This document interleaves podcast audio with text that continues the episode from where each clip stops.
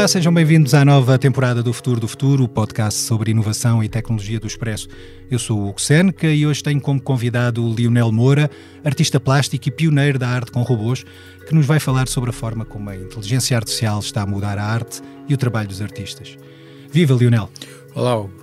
Hoje, Lionel Moura é conhecido por usar robôs e computadores para fazer arte, mas foi na infância que mostrou pela primeira vez estar à frente do tempo. Nascido em 1948 na cidade de Lisboa, aprendeu a ler ainda antes do primeiro dia de aulas.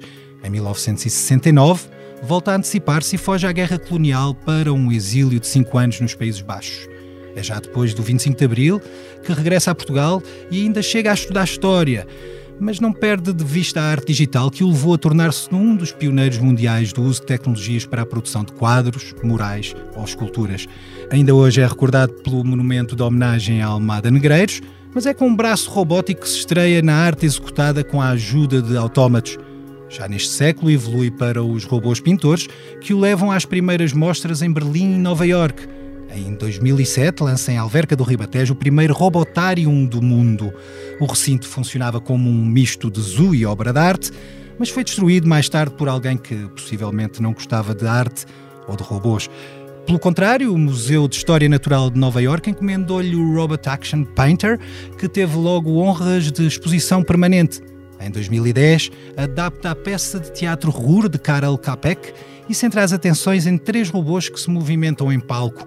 É por essa altura que o trabalho de Lionel Moura com os robôs artistas dá mais um passo rumo à consagração no circuito da arte nacional. Hoje, com 73 anos de idade, apresenta-se ao mundo como artista conceptual sem evolução tecnológica, seguramente que a carreira de Lionel Moura teria sido muito diferente. E é isso que vamos tentar descobrir enquanto o mundo se prepara para uma nova revolução nas tecnologias. Lionel Moura, gosto em tê-lo aqui. Comecemos pelo tema do momento. Os novos modelos de inteligência artificial eh, generativa estão aí, já conseguem criar música, quadros, poemas, vídeos. Será que é o fim da arte ou é apenas o fim do artista? Bom, se, se, nós olharmos para a história, sobretudo para a história recente, ou seja, a história de, digamos, dois séculos, uh, cada movimento artístico novo que aparece, de certa maneira, destrói uh, a arte toda anterior.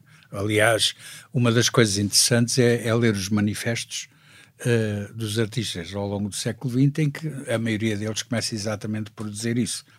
Isto, uma nova arte que acaba com a arte anterior.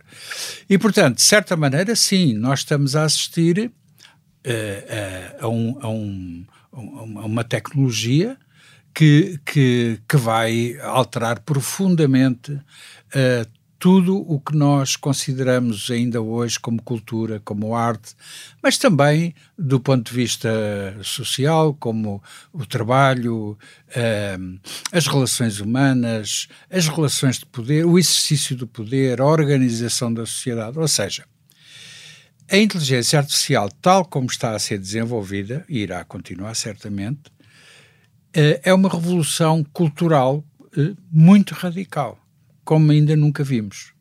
A internet já, já provocou uma revolução brutal, mas agora, é, digamos que esta é muito maior.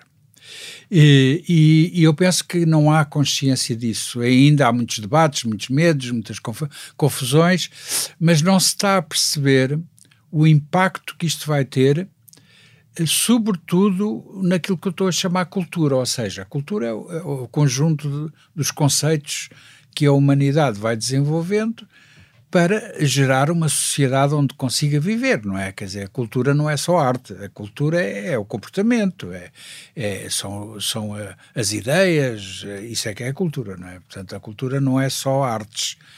Agora, é evidente que esta inteligência artificial vai ter um impacto brutalíssimo, não só na cultura no sentido geral, mas sobretudo na cultura no sentido das artes. E é aí, respondendo à sua pergunta, sim, esta inteligência artificial vai dar cabo das artes tal como elas hoje são vistas, são, são criadas, são, uh, são integradas nos vários sistemas de, de, de, de, promoção, de divulgação, de ensino, Isso vai, não tenho dúvida absolutamente nenhuma. E falou de um impacto que, que se pode imaginar que será, que será logo direto, ou melhor, produzirá um efeito direto no regime ou na lógica da autoria. Se calhar, quando nós usamos inteligência artificial uh, para ajudar-nos a, a, desenvolver uma ideia ou, um, ou, uma obra de arte, será que ainda é lícito ou legítimo que o ser humano reclame para si direitos de autoria? Não, isso, é, isso, é, isso são, são, são polémicas an, antigas, do passado. Dizer, ou seja, nós hoje uh, continuamos dominados por ideias do passado, quer dizer, a todos os níveis. Uh, porque, pronto, naturalmente, pronto, são, são as ideias da nossa formação, da, da, do ensino, da, convivência social, mas são tudo ideias do passado. Portanto, essa ideia da autoria é uma ideia que faz pouco sentido. Porquê?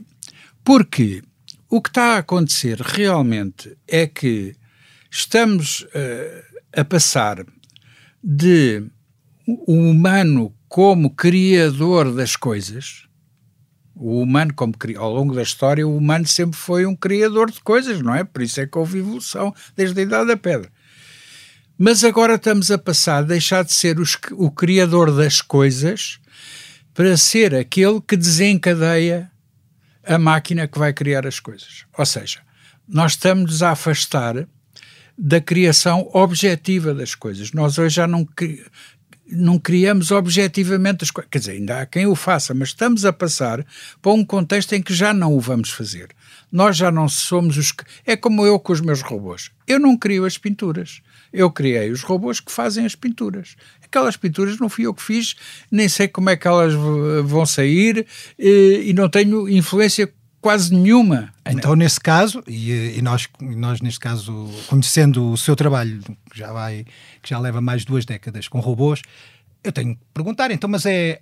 Acha que deveria reclamar para si os direitos de autor daquilo que os robôs fazem? O próprio Lionel está a dizer que dá, em alguns casos nem sabe o que é que vai acontecer. Não é importante isso, não é relevante. Vamos lá ver.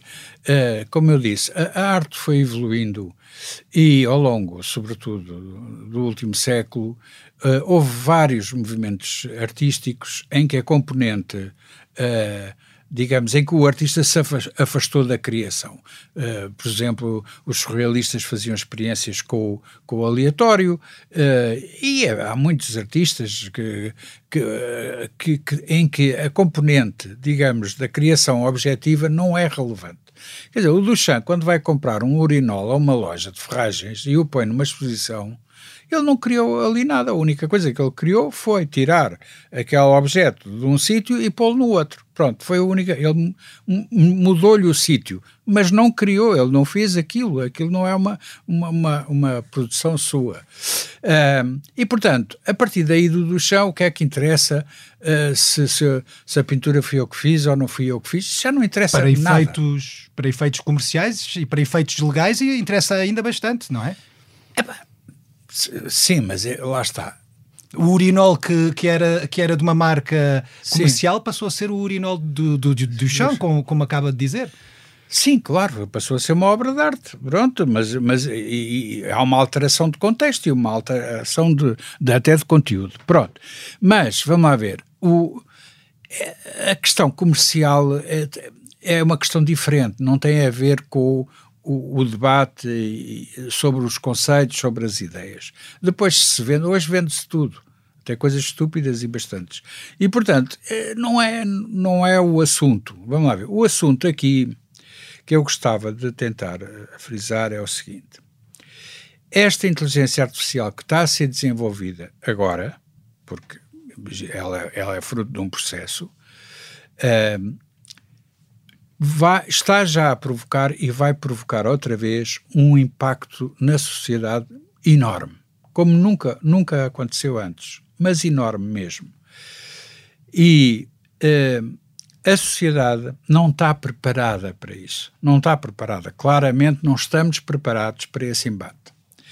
Uh, Deixa-me só dar aqui um, um, um exemplo, pode parecer um bocadinho lateral, mas que para mim é muito importante.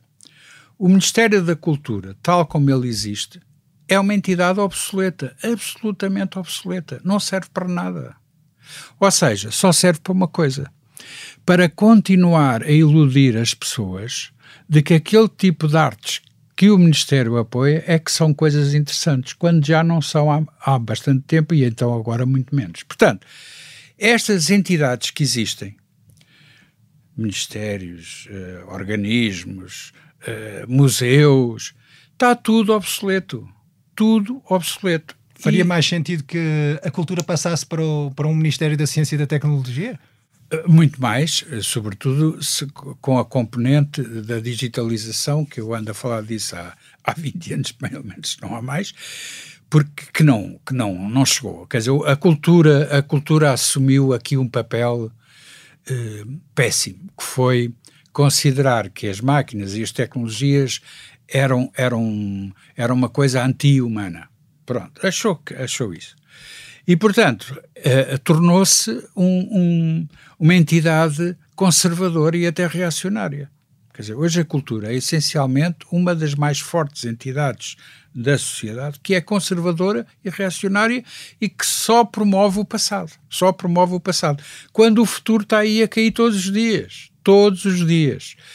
Mas não querem ver, não querem ver, não querem saber, vêm com sempre umas teorias e umas coisas, e portanto não estão minimamente. A cultura, em geral, e aqui estamos a falar de Portugal, mas em geral, não está preparada para este embate.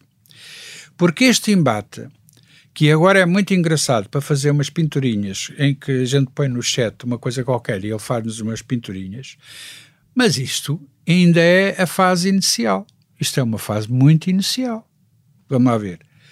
Que, uh, que, que, próximos capítulos é que imagina para, essa, para esta fase de transformação que estamos, ou melhor, para esta transformação que estamos a assistir? Uh, esta, esta inteligência artificial, eu, eu, insisto nisto porque há outras inteligências artificiais uh, diferentes, mas pronto, esta, sobretudo muito conhecida com o chat GPT, mas com outras, outras tecnologias similares,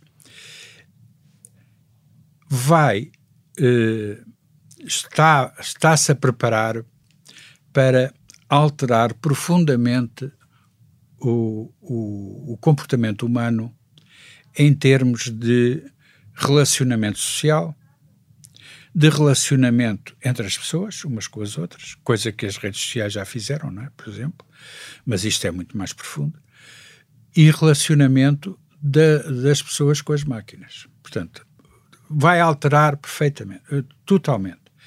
Nós estamos na fase que eu chamo simbiótica, ou seja, a máquina precisa de mim para a pôr a andar, não é? E eu preciso da máquina para ter qualquer coisa. Portanto, estamos na relação simbiótica. Mas isso é um período. Depois, depois a máquina vai se afastar, vai se afastar porque é inevitável. Mas mesmo neste período simbiótico, uh, já hoje uh, aquelas ideias velhas do controle, do controlar, é a máquina que nos controla, totalmente. Aliás, basta ver um telemóvel. Quer dizer, quem é que controla o quê? A máquina é que nos controla já hoje, totalmente. Nós estamos sempre a responder a estímulos das máquinas. Depois também as usamos para fazer coisas, mas nós hoje já passamos o nosso dia a andar atrás das máquinas, a responder aos estímulos que elas nos dão. Porque eh, se por um lado nós estimulamos as máquinas para elas fazerem coisas, elas também nos estimulam a nós. No campo das artes, por exemplo, da cultura e das artes, eh, há muitos anos que eu defendo, sem grande sucesso, que as máquinas não são ferramentas. Isso é uma ideia muito, muito, muito básica. Não então são, são o quê? As máquinas, sobretudo a este nível, máquinas inteligentes, são parceiros criativos, são inteligentes, são criativos, têm muita imaginação e fazem coisas que nós nem sabemos o que é que estão a fazer. E é aí que podem é passar é para a fase pós-simbiótica? Exatamente, porque vamos lá ver. Uh, já hoje existe, uh, existem realidades, entre aspas, que nós não conseguimos distinguir da realidade verdadeira. Ou seja, já não é só nas fake news, que isso é banal. Não, não. Imagine, por exemplo, determinados cenários que são, são muito previsíveis. Na, na, na, realidade aumentada, por exemplo, eu entro dentro de um, de um, de um local em realidade aumentada, esse local não existe, mas é tão parecido com o real que eu me convenço que estou mesmo a viver aquilo e que ele existe mesmo. E esta, eh, esta inteligência artificial vai ser muito capaz de fazer isto de uma maneira brilhante. E nós vamos viver dentro de uma realidade fictícia, uma realidade que não existe e nós não vamos conseguir distinguir da realidade realidade. Isso, é, isso aí já não será a tal face simbiótica. Se... Não, exatamente. Aí o que é, é que será? É, é, aí é quando nós agora estamos a, a fazer inputs, a fazer o, os prompts, não é? Para pôr a máquina a fazer um quadro ou fazer uma música ou uma coisa qualquer. Mas a partir de um determinado momento, a máquina já vai fazer por si só as coisas. Já não precisa que eu lhe, que lhe diga nada nem que lhe peça nada. A criatura, nesse caso, supera uh, de longe o criador. Ao contrário do que acontece, por exemplo, se calhar em alguns textos mais religiosos. Uh, eu, eu aqui queria, queria fazer talvez aqui um esclarecimento, porque eu acho que há muita confusão. Esta inteligência artificial não tem nada a ver com a inteligência humana. Nada. É parecida fala a mesma linguagem que foi criada por humanos, portanto interage bem connosco, mas a su, a sua, o seu modo de pensar é completamente distinto do nosso. Completamente distinto. E as pessoas fazem muita confusão porque falam muito por comparação com a inteligência humana. E já agora digo, e os animais também são inteligentes. E, portanto, essa inteligência biológica, portanto, há uma inteligência biológica dos seres vivos. E depois há uma inteligência artificial das máquinas. Não tem nada a ver uma coisa com a outra. Uh, são muito distintos. E, portanto, temos que, temos que perceber que estamos a falar de coisas diferentes. Agora, essa inteligência artificial das máquinas é muito boa e muito melhor do que nós em algumas coisas.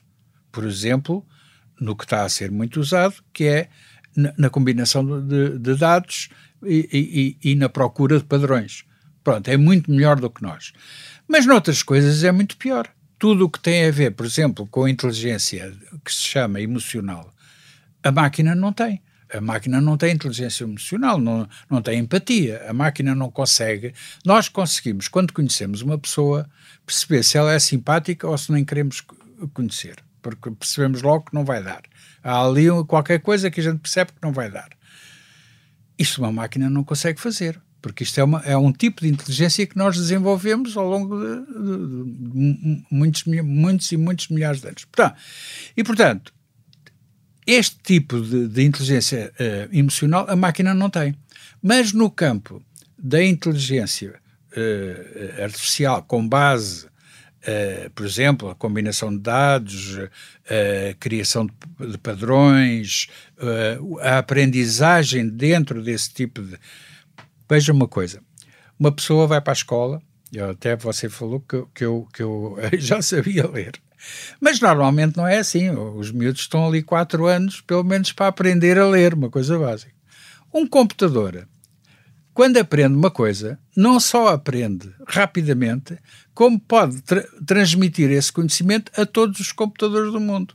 Muito rapidamente também. Logo, num instante. E, Mas portanto, eu... a capacidade de aprendizagem destas máquinas, por isso é que está a evoluir a esta velocidade. Por isso é que o chat GPT, eu fiz umas coisas no chat, no chat GPT aqui há, não sei, já há uns meses, e comparo com o que é agora. Foi uma evolução, porque aprende muito rápido. Mas aí, e eu aqui admito que possa pertencer ao grupo das pessoas que estão confusas e ou que ainda estão uh, muito apegadas ao sistema clássico, ou ainda que sabem que uh, esta, esta transformação vai produzir uh, efeitos eventualmente uh, indesejados. E eu tenho que perguntar então. Se, se as máquinas têm uma inteligência diferente, que de algum modo revela, revela ser melhor que os humanos em determinadas coisas, podemos logo pensar que é possível que os humanos sejam retirados da equação em muitos casos, neste caso deixar de haver artistas, e por outro lado devemos se calhar perguntar, uh, perguntar-nos se as obras criadas pelas máquinas ou com intervenção de máquinas não, de, não devem estar sinalizadas como tal em todas as ocasiões quando chegam à praça, ou melhor, quando chegam uh, ao circuito comercial e artístico. Eu peço desculpa sem querer ofender, não é? Mas peço desculpa de dizer uma coisa. Aqui há muitos anos o governo inglês encomendou um estudo, já há muitos anos, eh, para saber o que fazer quando os robôs se tornassem muito inteligentes, o que podia fazer. E houve um cientista, embora, que disse: é pôr um botão on-off. E isso faz-me lembrar a mesma coisa. Quer dizer, se o robô for muito inteligente, ele desliga aquele botão e aquilo num instante. Portanto, Vamos lá ver, essas ideias. Aí respondeu, é, aí respondeu não, uma questão. E, e não, essas arti ideias não vão a lado nenhum, pá. Essas ideias, vamos lá ver, essas ideias de que nós conseguimos controlar uma coisa que, por sua natureza, é incontrolável, não vai resultar. Não, mas, isso simplesmente... mas, isso não invalida uh, o facto de nós não conseguirmos controlar, não invalida que se calhar para, muitos, uh, para muitas pessoas uh, bastará a arte produzida por, por máquinas e o artista deixa de ser necessário? Ou, ou eu estou a ser demasiado pessimista? Não, uh, uh, quer dizer, vamos lá ver. Eu, eu que não sou uma máquina, uh, embora tenha muitos amigos que são máquinas, dou-me muito bem com máquinas, a vasta maioria da arte que se produ produz hoje já é obsoleta, já não, não tem justificação nenhuma, a não ser para a pessoa eh, que gosta de fazer aquilo, como há pessoas que gostam de fazer bolos, como há pessoas, para estar entretido. Agora, qual é o interesse que aquilo tem? Nenhum. Portanto, vamos lá ver, não é preciso vir o chat GPT para acabar com, com a maioria das coisas a que se chama arte. Não é preciso. Eh, é evidente. Não tem a ver. Pronto, é, as pessoas querem estar entretidas. E, aliás, eu penso que é um dos grandes futuros da humanidade, quando as máquinas tomarem conta disto uma das coisas que podem fazer é estar entretidas umas com as outras e ou até fazer desenhos, provavelmente. Agora, chamar-lhe arte é outra coisa. Adaptou a peça RUR, que tem precisamente, que é uma das primeiras, se não a mesma primeira, que aborda a temática da robótica, da inteligência artificial e de um mundo mais ou menos distópico, uhum. uh, dominado por robôs. Um, eu tenho que perguntar se, neste caso, uh, a inteligência artificial generativa também vai conseguir uh, levar uh, robôs para cima do palco e serem totalmente autónomos. Isto deve ser um desafio bastante mais complexo do que pôr um robô a pintar, não? Foi, foi uma loucura, como é, como é normal de perceber, porque lá está. Eu podia ter posto robôs controlados, não é? Tipo, pronto mas como eu achei que queria fazer uma coisa mesmo original e mesmo inovadora, decidi pôr três robôs autónomos no palco, o que é um, que é um disparate, mas consegui, mas pronto, foi uma loucura, porque evidentemente, por, sobretudo, só me dei conta quando a peça já estava a andar.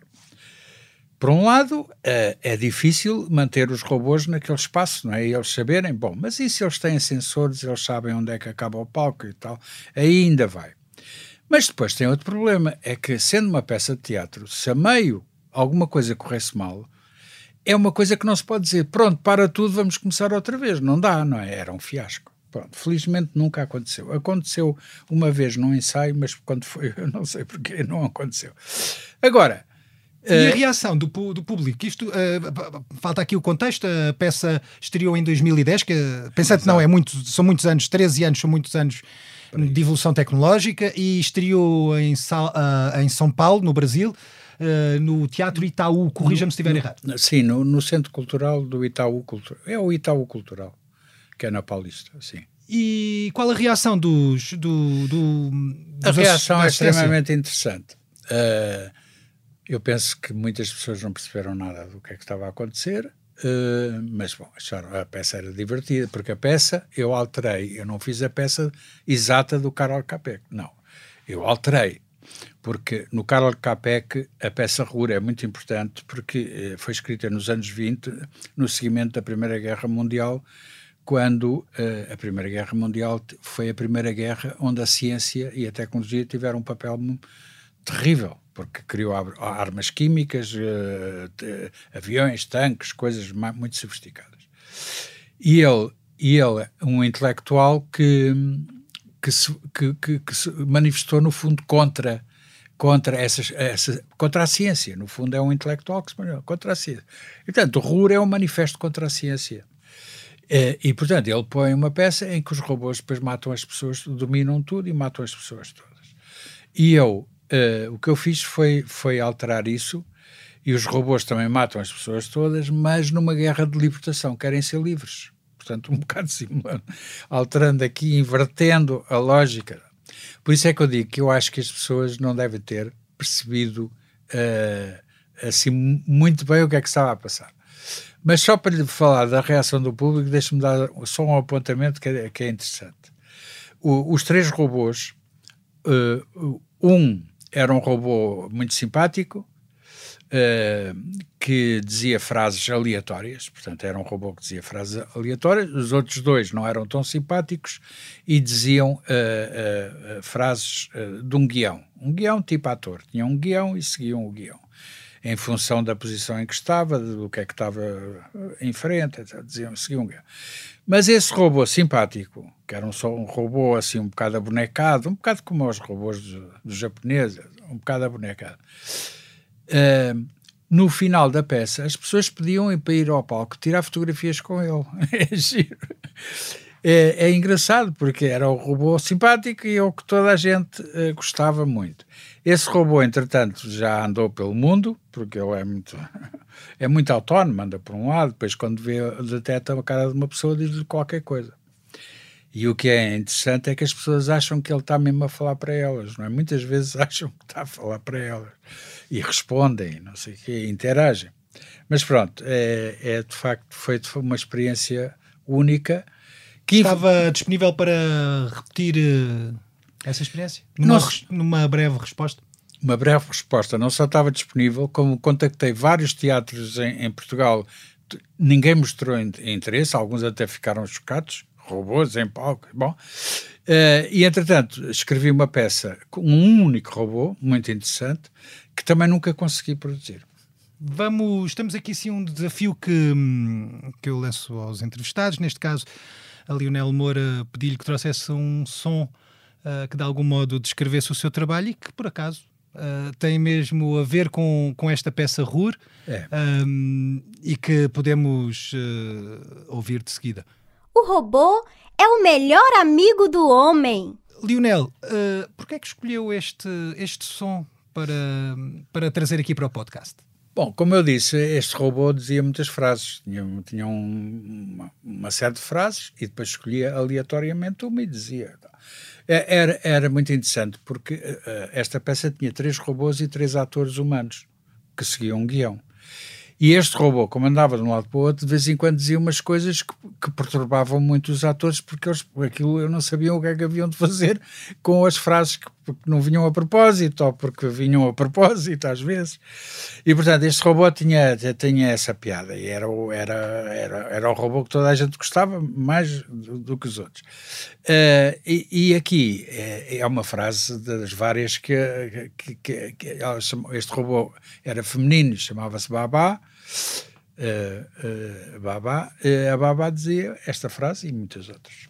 Muito bem. Quando, quando começa a pensar num, numa nova obra de arte, seja ela uma peça, seja ela um quadro, seja ela uma escultura, pensa primeiro na obra, no resultado final ou na, na máquina, no robô que a vai executar?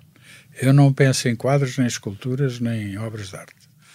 O que eu penso é como é que eu vou conseguir criar uma máquina, seja qual for, porque eu tenho máquinas que fazem pinturas, tenho máquinas que fazem esculturas, tenho várias, vários tipos.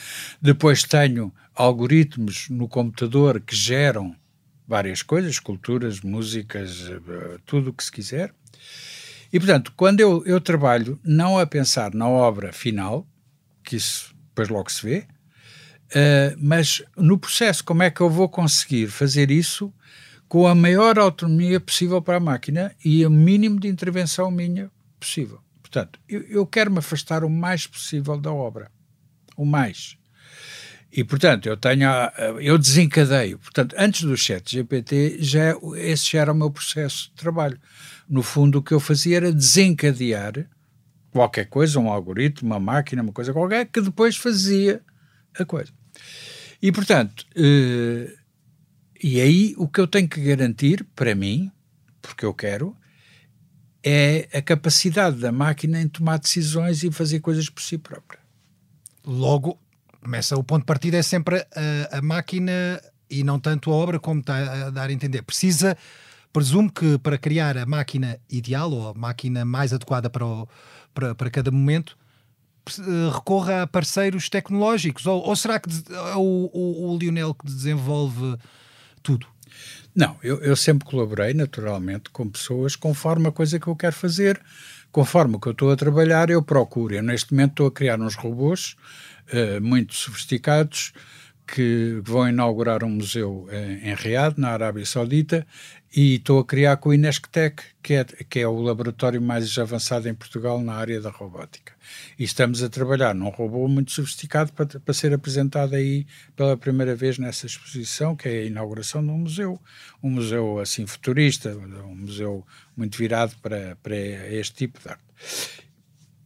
E eu sempre colaboro uh, com pessoas, porque, porque isso é fundamental. Claro que ao longo dos anos aprendi a fazer muita coisa, aprendi muita coisa. Portanto, há coisas que eu consigo fazer por mim próprio. Quando não consigo, vou à procura de quem é que pode uh, ajudar. Agora, deixe-me só dizer aqui uma coisa que é muito comum quando eu dou conferência e tal, toda a gente me faz sempre essa pergunta. Uh, ficam, ah, mas as máquinas só fazem o que a gente lhes diz, ah, não sei o quê. Bom, agora o chat GPT está a demonstrar que não é bem assim. Mas eu já ando a falar disto há 20 anos. Uh, eu comecei a trabalhar com um tipo de algoritmos muito diferente daqueles que as pessoas conheciam na, eh, naquela época. Que algoritmos eram? Pronto, é, é, basicamente é um algoritmo que se chama algoritmo de formigas e que simula o comportamento das formigas. Foi criado, se não me engano, em 95. Eu tomei conhecimento dele em 97, 98, portanto, logo a seguir, ainda era muito pouco conhecido, e fiquei fascinado com aquilo. Porque é um algoritmo que não dá ordens, não dá ordens. Uh, cria, uh, digamos, um processo, agora chama-se muito generativo, mas que, que, é mais do que generativo, é, é, é quase tipo, é bioinspirado, é tipo biológico, pronto. São comportamentos de tipo biológico. Aqui eu acrescentei, e aí eu fui pioneiro, eu peguei nesse algoritmo e coloquei em robôs. Ao fazer isso, fiz uma coisa que me permitiu de facto evoluir muito, porque os robôs vivem neste, neste mundo, têm sensores, veem coisas. E, portanto, uma coisa é, é pôr um algoritmo a correr no computador, ele corre no computador, mas o computador nem sabe onde está. Mas um robô sabe.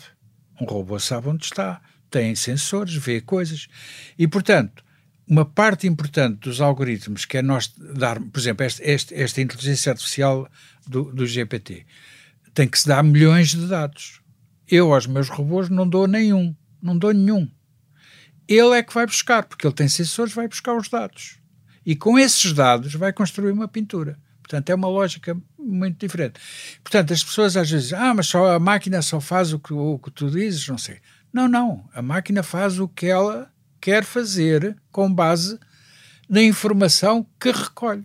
Faz sentido então a proporcionar ou, ou induzir determinadas experiências na máquina para ela ter também um histórico que a leva a produzir diferentes obras. Bom, uh, os meus robôs não, não aprendem. É uma das coisas que eu gostava de fazer, mas nunca tive uh, meios, porque é, uma vez as pessoas, as pessoas têm que perceber uma coisa. O desenvolvimento deste tipo de tecnologias que a gente todos fala custa milhões e milhões de investimentos o Lionel não tem milhões e milhões para investir em nada. Bom, e portanto, eu tenho feito todo o meu percurso uh, à minha custa. Eu nunca tive uma empresa que metesse milhões, nem as startups agora. Nunca fiz uma startup para meterem milhões no, no, meu trabalho. Eu é que tenho conseguido fazer o meu trabalho por mim. Portanto, eu tenho grandes limitações quando quero fazer coisas que têm custos muito elevados, porque tem que envolver muita gente, tem que não sei, portanto, eu não consigo. Portanto, é, e, e, eu gostava muito de criar, por exemplo, um robô que conseguisse aprender. Eu não tenho isso, não tenho isso porque isso é muito complexo. Pronto. Agora, é, digamos que eles não aprendem, mas cada vez que, eles, que eu os ponho a fazer uma pintura, eles no fundo fazem uma pintura totalmente diferente. Porque, porquê? porque os dados que vão recolher são diferentes do que recolheu uh, no anterior. Eu simulei a aprendizagem de uma maneira engraçada. Eu fiz aqui há uns anos, já também, mais de 10 anos. Sim, há mais de 10 anos. Fiz uma. Sim, é bastante mais até. 2005, se não me engano. Fiz uma série de trabalhos em que, em vez de dar uma tela vazia, dava uma tela já com uma imagem. E, portanto, o que é que o robô reagia a qualquer coisa que estava lá? Já não andava à procura, à procura de coisas para fazer a pintura, de, inf de informação, digamos, para fazer. E, portanto, reagia ao que estava a ver. Que, de certa maneira, é uma espécie de aprendizagem. Quer dizer, no fundo, é, é, é simular a aprendizagem. É, ele pegava naquilo e, a partir dali, fazia. E é muito interessante porque, quando dava a mesma imagem, fazia sempre coisas diferentes. Entretanto, uh, entramos no, no, no, no, final desta entrevista e, e, voltemos ao início. Quando é que começou o, uh, o apelo para a arte digital? Que teve assim algum momento uh, de revelação? Não, não, não, não tenho. Não, foi um processo relativamente linear, porque eu, eu já vinha, eu usava fotografia e até tinha algum sucesso, tinha galerias em todo o mundo, andei por todo lado, mas fartei-me muito porque o ambiente, o ambiente no meio artístico mudou muito nos anos 80, mudou muito. E tornou-se insuportável para mim. É uma coisa chata. Os artistas tornaram-se bastante. Só falavam de, de, valores porque vendiam um quadro, que ela saber disso.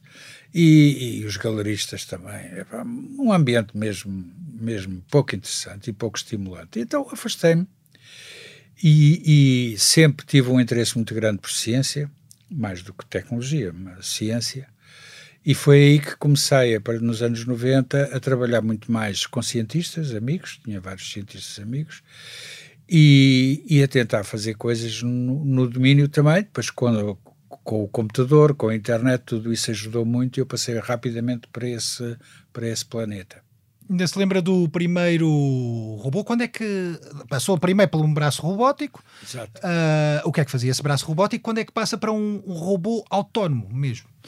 Pois, uh, eu, eu, eu, eu, lá está, fiz algumas coisas pioneiras. Bom, uh, eu comecei a trabalhar com o algoritmo de formigas e uma coisa que eu fiz primeiro foi pôr o algoritmo a correr num computador liguei esse computador a um braço robótico que fez um, um desenho. Uh, um, desses primeiros desenhos saiu na capa da revista do MIT uh, sobre inteligência artificial, que aliás na altura se chamava Artificial Life. Era a vida artificial, que era o que estava na moda na altura. Na moda, não, não estava na moda, mas era o que a gente falava. Nós falávamos. Meia dúzia de gatos aí para o mundo. Mas era a vida artificial. Portanto, lá está. Era uma inteligência artificial que simulava a biologia. E como eu trabalhei com as formigas, eh, eles gostaram imenso daquilo, como é evidente, aquilo foi fantástico, ficaram muito admirados e publicaram na capa da, da revista. Depois, como eu fiz isso, quis então fazer uns robôs formiguinhas. E foi aí que eu fiz os primeiros robôs formigas. São robôs que se comportam como formigas. Só que eh, as, as formigas comunicam com feromona, que é um químico.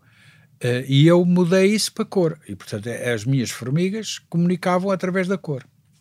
Muito bem. E nunca teve reações negativas ou a tentarem descredibilizar esse, as suas Todo, iniciativas? Todos os dias até hoje. Que tipo de reações? Negativas todos os dias até hoje. Sobretudo do meio artístico. Me odeia e detesta porque eu faço uma coisa que põe em causa tudo o que eles acreditam. Portanto, é normal que me detestem. Tenho muitos amigos artistas, pelo mundo todo também porque hoje já há muitos artistas que trabalham uh, de outra maneira, que não, não, não, fazem. Pronto. É assim. Acha, será que esses artistas acham que o Lionel passou para o lado lá da força? Esses quais? Os artistas que o, que o criticam. Ah, sim, sim, não, detestam tudo, detestam, ficam horrorizados com isto tudo. Claro que agora vão começando a perceber que eu tinha razão, não é? Quer dizer, porque agora começam a ficar muito assustados. Aliás, a, basta ver, uma das primeiras reações do meio artístico no mundo todo, não foi só em Portugal, foi tentar proibir o chat GPT. Portanto, isso é uma coisa que, que a gente percebe como é que, este, como é que a, cultura artística se tornou ultraconservadora, pá, que proibir, como se fosse possível, para já como se fosse possível. E depois, por favor, isso é o proibir uh, alguma coisa de, de, de gerar arte ou ideias ou o que seja, quer dizer, por favor, proibir é sempre a palavra que a gente, nós não podemos aceitar, por favor. Uh, foi logo a primeira, tentaram, claro que aquilo ninguém ligou nenhuma, porque é evidente que não tem hipótese nenhuma. Pronto, querem regular também, regular. Tudo bem, não tem nada contra regular, depende do, do quê. Pronto, como. Mas, uh, vamos lá ver, o, neste momento está tudo em pânico tudo em pânico. Eu vejo, porque eu agora, sei lá, neste último mês já fui a três ou quatro conferências falar sobre isto, não é? E vejo o pânico, sobretudo no meio cultural. E vejo o pânico, porque não, para já não, não percebem o que é que está a passar e depois são contra e não sabem como é que vão conseguir parar isto. É, e isso eu acho profundamente errado, porque, lá está, o que é que nós podemos fazer contra este, este, esta onda que vai ser terrível. Esta onda vai ser terrível no, no mundo do trabalho. Eu peço desculpa lhe dizer isso, mas você vai ficar desempregado muito rapidamente. Porque jornalistas, quer dizer, dentro em pouco vão ser todos substituídos por máquinas. Já hoje, uma parte. E, portanto, uh, são áreas que são muito, muito suscetíveis de, de, de levarem um impacto enorme. Já hoje, ilustradores, ilustradora, hoje um ilustrador, é pá, qualquer empresa vai pagar um, uma pessoa para fazer ali dois ou três desenhos, quando carrega num botão e sai-lhe 50 ou 100, sem, sem custo, o custo de ter o software. Portanto, ilustradores, uh, uh, gráficos, gráfico, gráfico designer, dizer, pá, essas áreas é brutal, vai tudo desaparecer muito rapidamente mas vai dar origem a algumas coisas novas. Por exemplo, já hoje se fala do prompt engineer, ou, ou creative prompt, que é a pessoa que desencadeia a máquina. Portanto, em vez de ter um ilustrador a fazer desenhos, o que eu preciso ter é uma pessoa que consegue dar estimular a máquina de tal maneira que ela faz umas ilustrações fantásticas. Portanto, há aqui alterações profundas. Deixe-me só eh, eh, ainda dizer outra coisa, que eu estava, estava no meu raciocínio. O que é que nós podemos fazer contra esta avalanche terrível? É muito simples, é perceber aquilo que eu disse há bocado, isto é um tipo de inteligência que é melhor em algumas coisas, mas não é noutras, e é desenvolvermos essas outras. Nós temos é que desenvolver. Se vamos tentar competir com a máquina, estamos tramados, isso não vamos conseguir. Então vamos nos dedicar às coisas em que nós somos melhor que a máquina.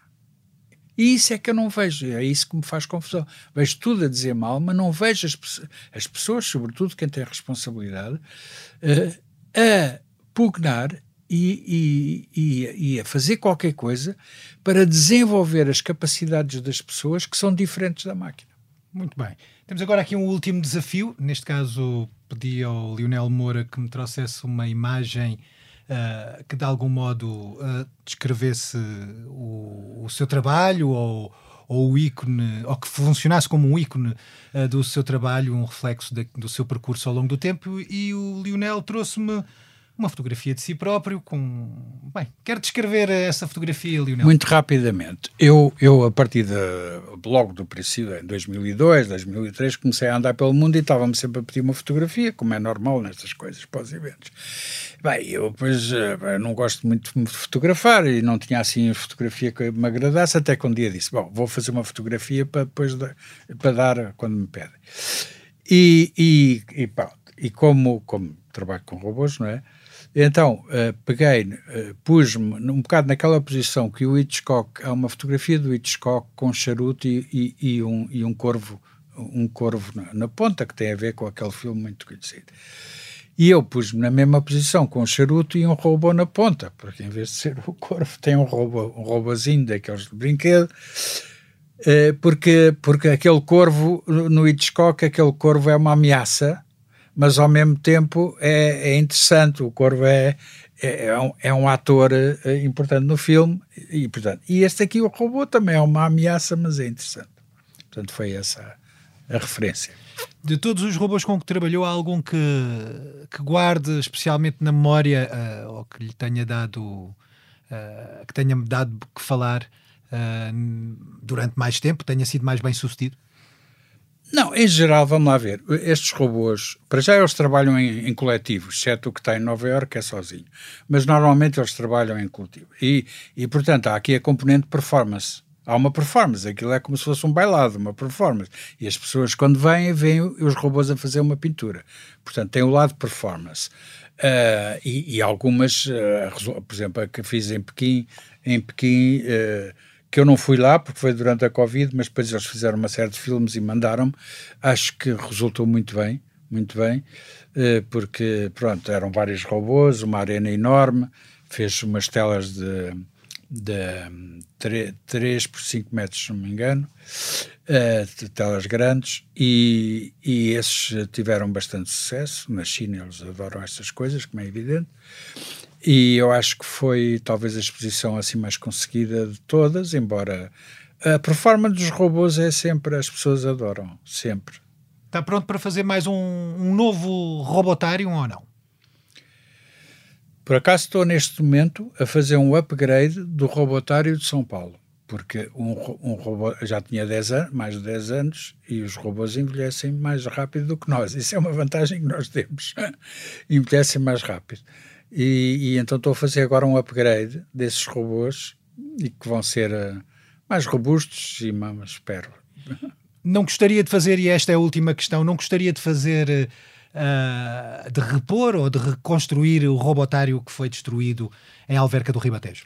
Bah, foi destruído por miúdos. Aquilo era ao pé de um, de um bairro social e os miúdos viam ali aqueles robozinhos a andar e queriam certamente chegar a eles e, e conseguiram partir os, os vidros eram à prova de bala e mesmo assim conseguiram partir os vidros até que a câmara achou que já era demais, já estavam os vidros todos partidos embora eles não conseguissem chegar ao interior porque eram vidros à prova de bala eh, mas depois a Câmara achou melhor tirar porque aquilo já estava tudo. Aliás, não era só o meu robotário que estava, aquilo era um jardim com balões, com não sei o que, estava tudo partido, partiram as casas de banho, partiram tudo. É, esta, é, os miúdos uh, canalizam a sua revolta uh, social para as coisas mais estúpidas, como nós sabemos. Bom, mas não foi por não, foi por não gostarem dos robôs, é pelo contrário, acho que eles queriam era, era ir buscar os robôs. Muito bem. Obrigado, Lionel. Uh, foi Obrigado. um gosto tê-lo aqui. Fica por aqui o primeiro episódio da nova temporada do Futuro do Futuro. A sonoplastia esteve a cargo do João Luís Amorim. Eu sou o Hugo Seneca. Siga-nos no expresso.pt ou nas plataformas de podcast. Subscreva o Futuro do Futuro, avalie e deixe o seu comentário. Pode também partilhar este podcast com os seus amigos para que conheçam já o futuro do futuro e se preparem para a sua chegada. Voltamos com um novo episódio na próxima semana. Até lá, já sabe, o futuro faz todos os dias.